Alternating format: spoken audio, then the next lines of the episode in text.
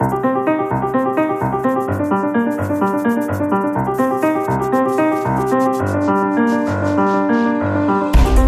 Quase a fechar quatro anos em que a esquerda sustentou o governo do PS, Carlos César diagnostica uma partidarite nos parceiros da maioria e pede uma votação expressiva em outubro. É semana em que o INE deu conta de um saldo orçamental que deixou Mário Centeno a ver a bela e o Presidente da República a lembrar o senão das despesas que ficaram por fazer. Avançamos para a análise dos pares da República de hoje, Francisco Louçã e Carlos Carvalhas. Começava por si, Francisco Louçã, para lhe perguntar qual é o reverso destes 0,4% eh, eh, do PIB de saldo orçamental que se registaram nos primeiros três meses eh, deste ano? É preciso olhar para as contas do primeiro trimestre com algum cuidado. Aliás, o Ministro até reconheceu isso, porque o segundo trimestre tem outro tipo de pagamentos. Os pagamentos do subsídio de, de verão estão agora a ser feitos na, na função pública e, portanto, tem outro tipo de contas eh, na, na, no orçamento. De qualquer modo, eh, creio que há uma leitura política muito evidente. O Governo quer mostrar como argumento eleitoral os 0%, quer mostrar na União Europeia, particularmente no Eurogrupo, eh, digamos, o, o, a pena no chapéu de, de, de, Mário Centeno, e tudo isso é um, uma forma de atuação política, publicitária, que se compreende, e enfim, é uma disputa política compreensível. Outra questão é saber se isto está a fazer bem à economia portuguesa porque eh, uma folga orçamental não utilizada é desperdício e, na minha opinião, é más contas. Eh, particularmente quando Portugal está a emitir até no médio e no longo prazo a juros quase zero ou abaixo de zero, este é o momento para fazer um investimento significativo em custos de capital, de equipamento, de qualificação, de contratação de pessoas, que eh, a ser feito mais tarde e porque é necessário vai ser, vai ter que ser feito, tem custos maiores reequipar uh, os, os, uh, as tomografias, os taques dos hospitais, uh, quando se paga juro negativo, é um bom investimento. É um bom gasto de dinheiro é um mau investimento adiar esse, esse, custo para quando as condições de financiamento possam ser diferentes e certamente mais caras. Portanto, estão, são erros que se acumulam e esses erros não, não estão na, visíveis nas contas, mas estão visíveis na vida das pessoas. O Serviço Nacional de Saúde é um fiasco está transformado no fiasco deste governo. Não foi feito nada durante estes anos. Foram recuperados, é verdade, alguns postos de trabalho de enfermeiros e de médicos muito abaixo do necessário. É por isso que não há ortopedistas, ou não há anestesistas, ou não há obstetras. Ou seja, faltam mesmo. Não é invenção dos hospitais. O que está a passar nas maternidades de Lisboa, ou o que se passou eh, em serviços no Hospital de São João, no Porto, ou no Santo António, é o retrato exato disto. Ou seja, isto é gestão orçamental. A gestão orçamental fundamental errado em dois sentidos, para concluir. Primeiro, porque não se faz os investimentos necessários e adiar é um erro do ponto de vista das pessoas. E, e em segundo lugar, porque há aqui um arbítrio de prepotência ministerial. Porquê que a contratação de um eh, especialista no Hospital de Santo António, no Porto, tem que demorar um ano no gabinete do Ministro das Finanças. O que é que o Ministro das Finanças sabe sobre a contratação de uma pessoa cuja especialidade foi formada naquele hospital, que é necessária naquele hospital, cuja, cuja direção pede que ele seja contratado? Claro que isto significa que se empurram pessoas para o privado, que se desarticulam os serviços, e é tudo orçamento. É tudo em nome da regra orçamental. Ou seja, inteligência orçamental é gastar com cuidado, é gastar com inteligência, é eh, ter estratégias, mas saber que o, o dinheiro serve para constituir serviços, investimento, emprego, qualidade de vida no país e que isso não pode ser atrasado em nome de qualquer jogo político. Isso é partidarite. Na verdade, isso é partidarite. É jogar com as eleições com uma, um outdoor, zero, quando eh, as pessoas chegam à urgência do hospital e ela está fechada naquele sábado e a, e a mulher que está a, a, a, ter, a ter o parto tem que ir a correr para um outro hospital. Isso é partidarito. Carlos Carvalhas, o que é que encontra, eh, a mesma pergunta, eh, no lado oposto deste sucesso reclamado, reclamado pelo Ministro das Finanças? Sim, isto insere-se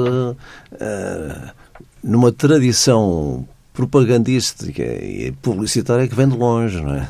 do tempo de outra senhora, é? as contas arrumadas. É? O comparar o orçamento como uh, um orçamento de uma casa, de uma família, da dona de casa, as contas certinhas. Uh, não podemos gastar mais do que o que temos. Mas o orçamento não tem nada a ver com o orçamento de uma família ou de uma casa. Há pessoas que pensam que sim, mas não. Ora, o que se está a fazer, se isto tivesse acontecido com investimento normal, uh, com uh, a contratação necessária, com as infraestruturas a não estarem no, no estado em questão, era de, se dizer que poderíamos estar a, a, a, arranjar alguma folga para uma, uma eventual crise. Mas é isso. Dizer, nós sabemos é que de, o que já vinha dos governos anteriores e do governo anterior, a quebra brutal do investimento, somou-se uma quebra de investimento e a reposição que está a ser feita é muito pouco. E, portanto, eh, nas infraestruturas, o Luciano falou na saúde, no ensino, eh, na ferrovia, nas diversas infraestruturas, portanto, é, é, é, é o caos. E a recuperação vai ser cada vez mais difícil.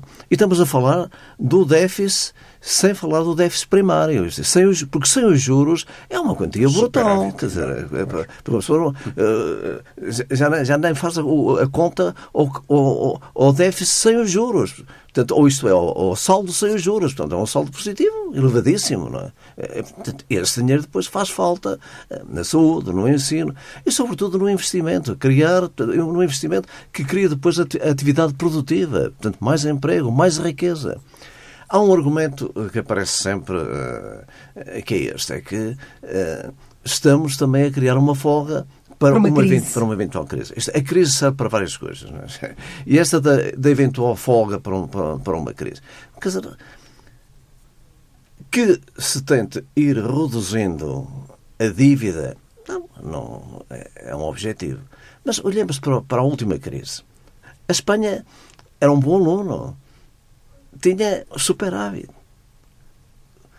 Ganhou alguma coisa com isso? Porque a crise, quando, quando vier, quer dizer, é de tal maneira, será de tal maneira devastadora que uh, o, o, facto de, de, se ter tanto uma dívida um pouco menor não tem grande significado uh, e acabará por ter os, os, os ditos mercados não olharão tanto ou para o facto de em 2019 ou em 2018 Portugal ter tido tanto um, um, um superávit em relação às suas contas e portanto seremos, seremos também barridos. Ora, estaríamos em muito melhores condições para mesmo para a crise, uh, não com a tal folga orçamental, mas com os serviços dotados, sobretudo em, na questão do investimento, e capaz de dar resposta. Porque se vier uma crise com os problemas que já temos, com a falta de investimento, com as infraestruturas eh, eh, já, portanto, eh, bastante desgastadas, sem, sem inclusive haver um investimento de reposição, naturalmente que as condições serão muito, serão muito mais adversas e, portanto, e, piores. Não é? Portanto, isso pode vir a suceder. Não, mas não, não tem que ser assim, nem deve ser assim, nem pode ser assim. Francisco Louçã, este argumento que Carlos Carvalho invocava agora, que é invocado, aliás, pelo Ministro das Finanças, de uma espécie de uma almofada que permita amparar futuros golpes num, em caso de, de, uma crise que, que, poderá chegar ou não, eh, não também não, não o convence eh, na necessidade de, enfim, de acumular este, este pecúlio assim para um dia difícil, um dia de chuva.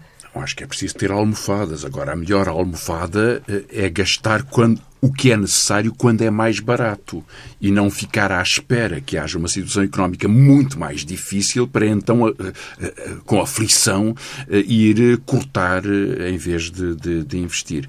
O Carlos Carvalho utilizava um argumento que eu acho que vale, merece muita reflexão, que é o argumento muito tradicional, muito salazarista, aliás, que a economia é como a gestão de uma casa, e isso aparece muito nesta, nesta espécie de, de senso comum que vários ministros das Finanças adoram. Uma economia não é como uma casa, porque um Estado imita-se sua dívida e gera a sua dívida e, se puder, até imita a sua moeda, portanto é totalmente diferente. Mas eh, Há um argumento que, apesar de tudo, eu acho que se devia eh, perguntar a quem usa essa noção da almofada. Imagine que o fogão da sua casa está avariado. Não vai reparar vai, vai chegar lá à casa e dizer aos filhos: não, desculpem, agora vamos esperar por melhores tempos, porque entretanto temos de fazer aqui um ajustamento e, portanto, não há comida em casa porque o fogão está avariado. Ora, o fogão está avariado porque não há ferrovia, porque não há locomotivas, porque não há pessoas contratadas para, para os conduzir, porque faltam eh, eh, motor, condutores no, no, no metro de Lisboa e do Porto. O fogão está avariado porque não há equipamentos nos hospitais. Portanto, é preciso pôr o fogão a funcionar. Isso é investimento. Investimento em qualificação e em equipamentos, o que tem um enorme efeito positivo na economia, ou seja, cria almofadas, que é expandir a capacidade da economia, sair desta, desta, deste, deste fechamento, estrangulamento em que a Troika nos deixou, que é que jovens engenheiras são contratados a 800 euros. Eh, eh, médicos são contratados, enfermeiros de, com, com especialidade são contratados a 1.200 euros. Uma economia de medo.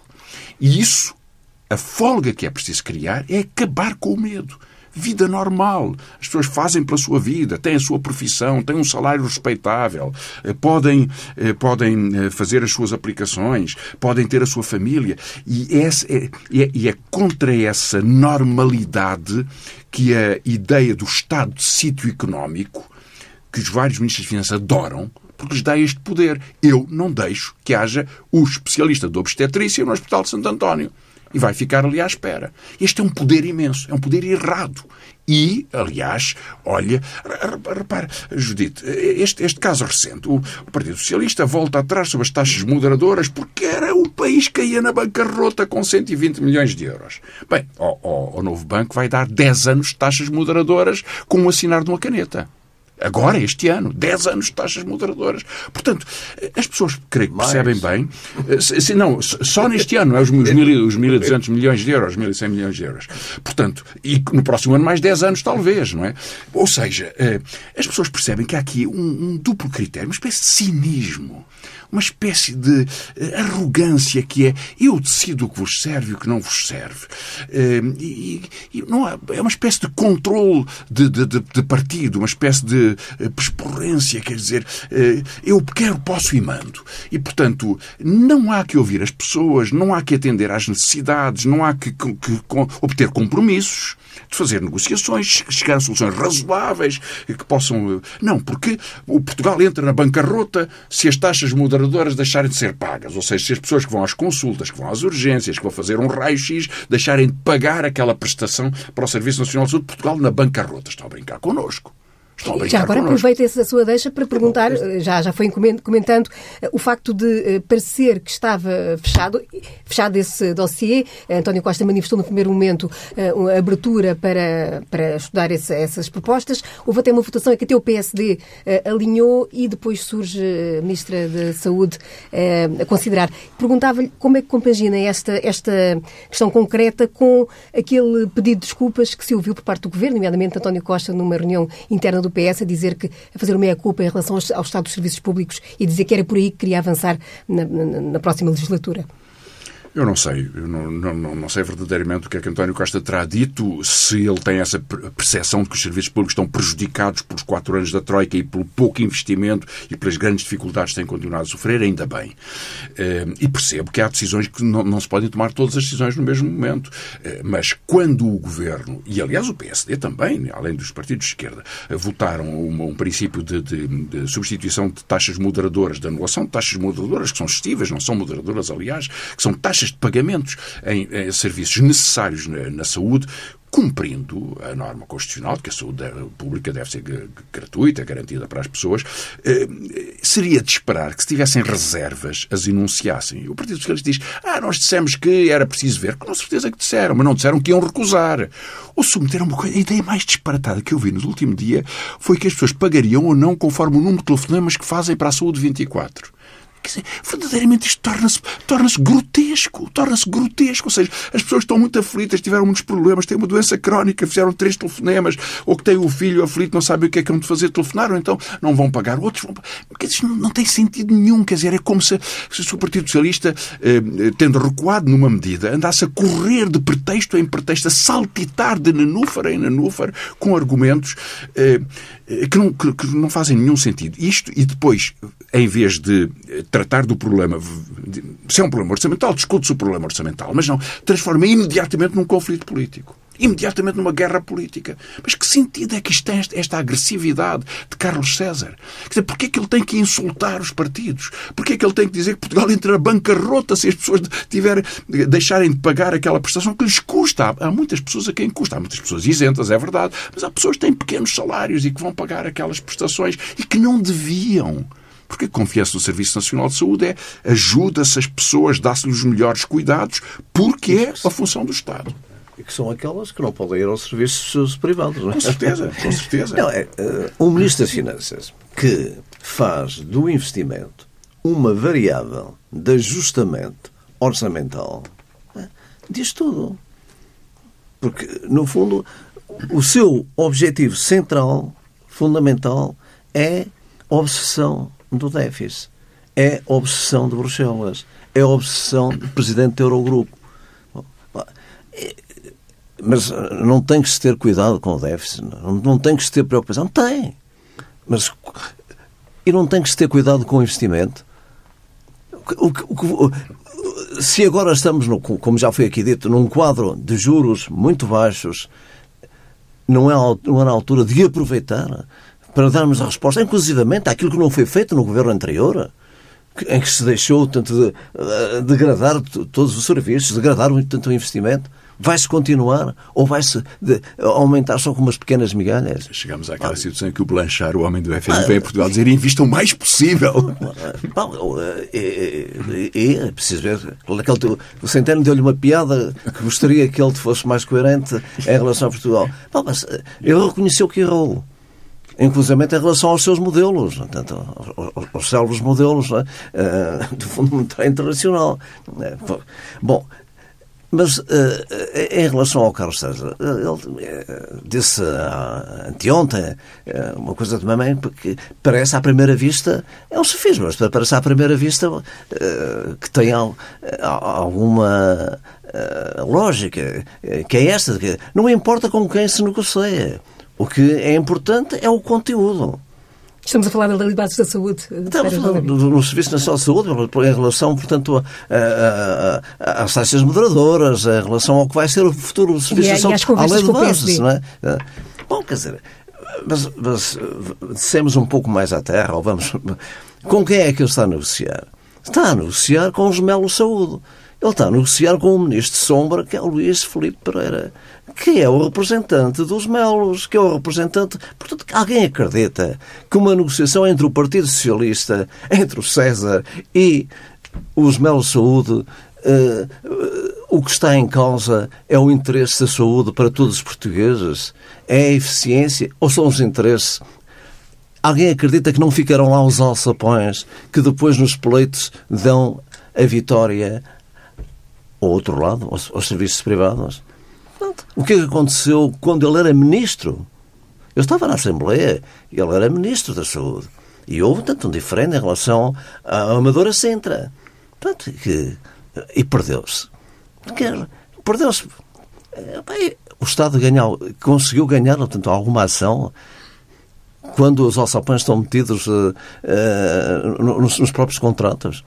Bom, portanto, eh, quando Carlos César diz isto, eh, não, está, estamos a enganar. Ele é o porta-voz, aparece, e muita gente o diz, como o porta-voz dos interesses privados eh, da saúde ligados ao Partido Socialista. É? mas tudo isso pode ser muito legítimo, tanto, mas em relação à questão central, como é que vamos dar mais eficiência ao Serviço Nacional de Saúde?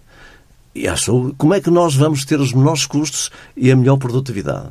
Como é que nós temos as equipas pluridisciplinares e não os tarefeiros que entram portanto, e depois não, não, há nenhuma, não há nenhum princípio de gestão que consiga, eh, com tarefeiros, eh, criar tantas equipas com, com, com eficiência. Como é isso? É com, é com, é, é com, esta, é com, este, com estes contratos, é com estes acordos.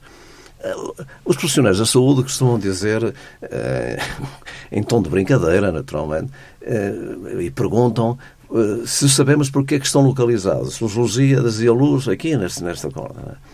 É? Sabe porquê que estão? Porque os profissionais de saúde dizem é, é porque estão próximos do, do Hospital Santa Maria e do Amadora Sintra. Quando os casos se complicam, é para lá que vão. É para lá que vão. E era o que se fazia também no, no Amadora Sintra, eh, quando esteve na, na, na, na alçada portanto, dos melos. Quando havia complicações, era para aí. Portanto, os custos para o público, os lucros para o privado. É porque a, questão que se, quando, se, quando se coloca.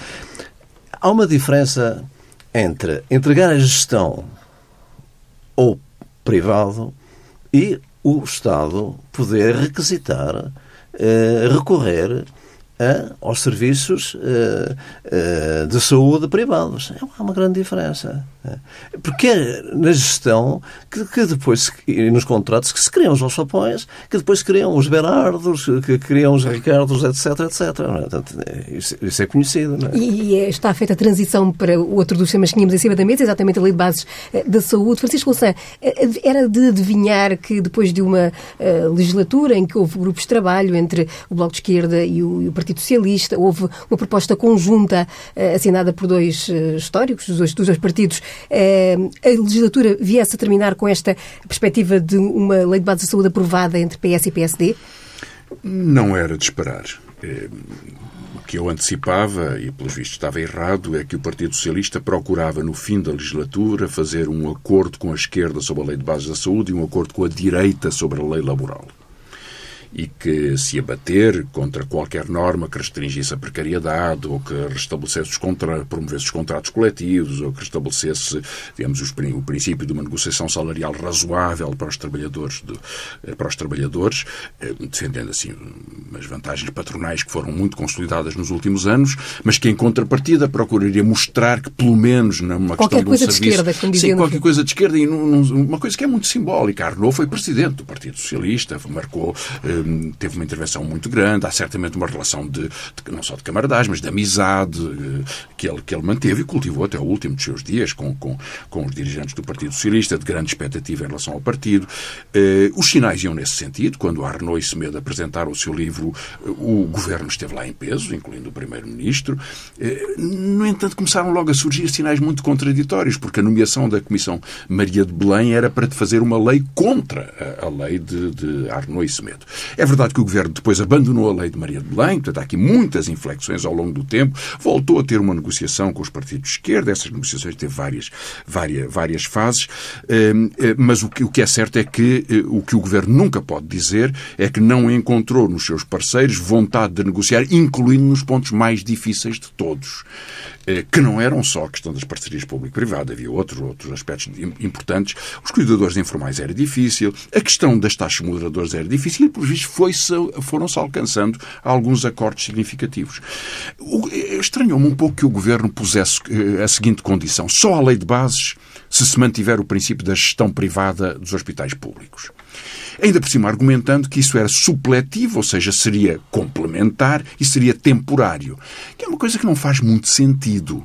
O Carlos Carvalho referia-se à possibilidade de haver convenções com, com, com prestação de cuidados privados, naturalíssimo, porque o Estado não tem, e devia ter em alguns casos, é hemodiálise e outros, mas é algo que não tem capacidade instalada e, portanto, se não tem, garanta às pessoas o melhor contrato. É assim que deve ser. O melhor, o melhor serviço. Mas estamos a falar da gestão de hospitais públicos temporariamente por supletivo, ou seja, o Estado não consegue, o Presidente do Conselho de Administração adoeceu e telefona-se para os Meldes ou para o Fossum ou para outra empresa, faça um favor, tomem conta disto durante uma semana que o senhor tem, tem gripe. Não é isso, pois não. Temporário são contratos de 10 anos. Portanto, nada tem sentido a não ser uma espécie de princípio de que o privado pode controlar uma parte do setor público. É claro que para os privados, se o sistema público for muito bom, muito universal e de confiança, como é na maior parte dos casos, isso é prejudicial. Porque se a pessoa tiver uma patologia complicada, ou se o filho tiver uma doença, ou se a mãe tiver um acidente, leva-o para o hospital privado, público, perdão, porque é onde tem a melhor garantia dos melhores cuidados. E, portanto, isto é prejudicial ao negócio dos acontece, privados. O que acontece com as maternidades? Exatamente. Exatamente. É um isso, problema. Claro. Por isso a direita queria fechar a maternidade Alfredo da Costa. E por isso, eh, aliás, nas maternidades vê-se uma outra coisa, eh, Carlos Carvalhas, que é que há muito mais cesarianas nas, nas privadas, porque custa muito mais caro, é cobrado muito mais às pessoas, do que partes naturais. E induz-se, empurra-se as mulheres para fazer uma cesariana porque se lhes vai cobrar muito mais. Portanto, toda esta lógica de grandes flexões eh, deixava aqui uma surpresa, apesar de tudo que tenham que, que, que o Governo tenha rejeitado as propostas, que eu acho que eram razoáveis, de se procurar algum acordo e trabalhar sobre esse acordo, e tem dito, não, a partir de agora negociamos com o PSD, isso é uma surpresa para mim. Eh, é uma surpresa, creio que é muito desagradável, creio que é muito chocante do ponto de vista político, sobretudo porque, repara, António Costa tinha ido ao Parlamento dizer nunca negociaremos com os partidos que estão ideologicamente em contraposição com o Serviço Nacional de Saúde. As palavras são dele, foi ele que as escolheu. Não, não vamos fazer convosco essa, essas leis porque vocês são contra o Serviço Nacional de Saúde desde o seu princípio. Bom, e agora, e agora um dedo em riste em direção à bancada do Bloco de Esquerda no último debate quinzenal a culpar ou responsabilizar o Mas isso é um jogo político, não é? Ele, o, o António Costa tem uma, uma, uma grande agressividade contra o Bloco e uma agressividade implícita contra o PCP, na minha opinião. Porque ao dizer só vocês é que se opõem a que haja parcerias público-privado, está a fingir que o PCP defende as parcerias público-privado. Eu acho que isso é um truque. Acho que é um truque, já o escrevi e acho que é um truque. Bom, mas a verdade é as coisas são como são. Eh, eh, a esquerda não pode, não deve e não faz a defesa da gestão privada dos hospitais públicos, porque é um princípio errado. É o mesmo princípio que nos leva todos a pensar que os hospitais, perdão, as universidades públicas não devem ser geridas pelas universidades privadas. Tem nenhum sentido. Está errado. E, portanto, estas inflexões do Partido Socialista e do, Governo, creio que é mais, eh, tem mais um objetivo eleitoral, eh, acentuar a agressividade em relação à esquerda, mostrar-se mais ao centro, porque acho que o PSD está fraco e acho que o PS, quanto mais se parecer com o PSD, melhor pode fazer nas eleições para esse sonho da maioria absoluta. Creio que está errado. Creio que está errado, mas veremos agora os resultados. Agora, eh, sobretudo porque na política o cirismo não paga. Não funciona. É preciso. Eh, os, partidos têm que se arriscar. Têm que defender posições que são populares ou impopulares, mas são as suas convicções, que são respostas ao país. Têm que dar corpo a essas respostas. Não podem fugir, não podem dar para um lado e para o outro. É, é, quer dizer, dança para um lado, dança para o outro, tudo na corda bamba. Não pode ser, não se pode. Isto não tem sentido nenhum. Portanto, acho que é preciso dizer o que se quer com o Serviço Nacional de Saúde e, em nome disso, como é que se constitui uma maioria substancial para isso. Acho que a esquerda faz bem fazer um trabalho insistente sobre o Serviço Nacional de Saúde, porque eh, é, é a primeira porta da democracia em Portugal, é o primeiro serviço que se dá às pessoas, é a primeira garantia que se dá às suas famílias, é combater o medo é dar tranquilidade às pessoas e acho que isso é um valor importantíssimo para a esquerda.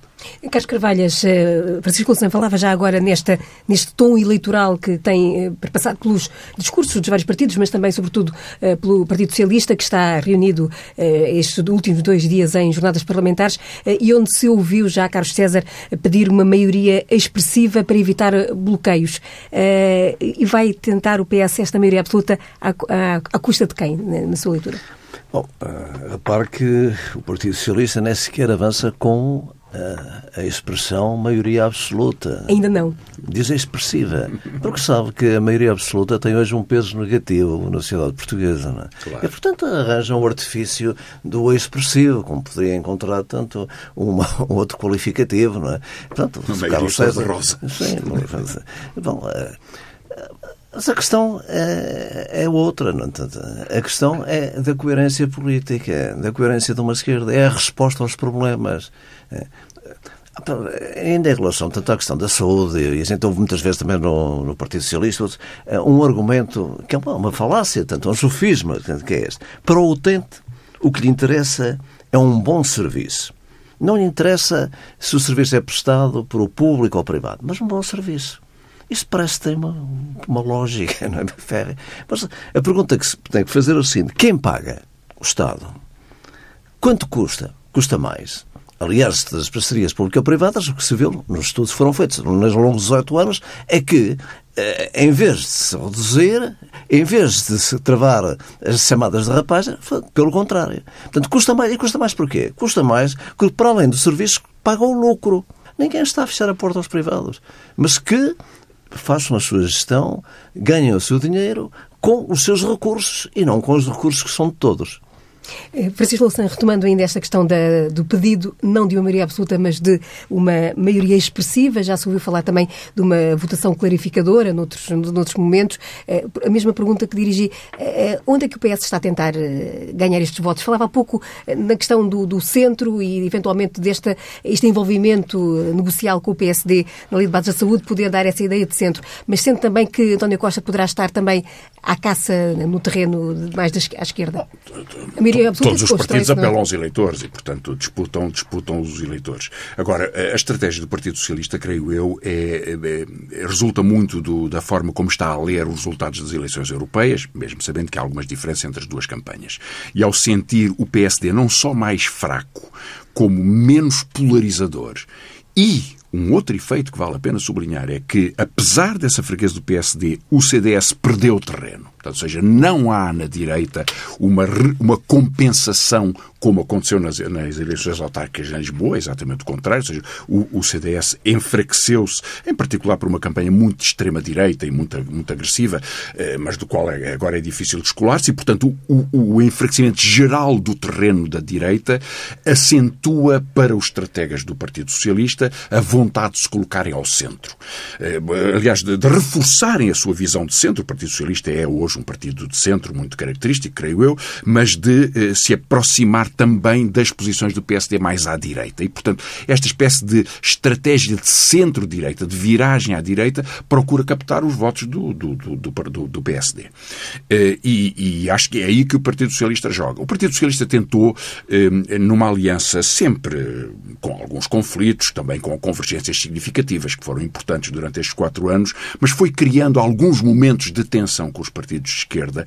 E acho que se faz o balanço desses momentos de tensão, na TSU, por exemplo, tinha escrito que não haveria uma redução da contribuição patronal para a Segurança Social e fez um acordo com os patrões na concertação social para que houvesse. Era uma ruptura do acordo. Voltou atrás, aliás, foi derrotado, foi uma tentativa, fez outras tentativas com o Código Laboral, eh, fez outras tentativas sobre medidas sobre precariedade, eh, fez esta sobre a Lei de Base da Saúde, fez vários testes e não saiu bem porque mesmo que as sondagens devam ser tratadas com pinças, o que elas demonstram é que há um grande eleitorado à esquerda. E há um outro eleitorado que está no Partido Socialista e que gosta do Partido Socialista, mas que gosta muito dos acordos com a esquerda e que sabe que se o Partido Socialista tiver maioria absoluta, voltamos a termos que o Partido Socialista já teve maioria absoluta. E as pessoas lembram-se. Sócrates teve durante quatro anos maioria absoluta. Aliás, não mexeu na lei de bases da saúde, que era tão má, tão má, mas ficou igual. Não lhe tocou. O Arnaud lembrava isto muitas vezes. Eh, mas teve esta maioria absoluta. Portanto, o Partido Socialista com maioria absoluta é um terror para muitos eleitores e eleitoras eh, de esquerda e de centro-esquerda. E, portanto, é por isso que não o enuncia. E creio que essa é a lógica de tentar colar-se a um setor mais à direita para dizer nós somos o partido central. Bom, que é o que o Carlos César está a fazer.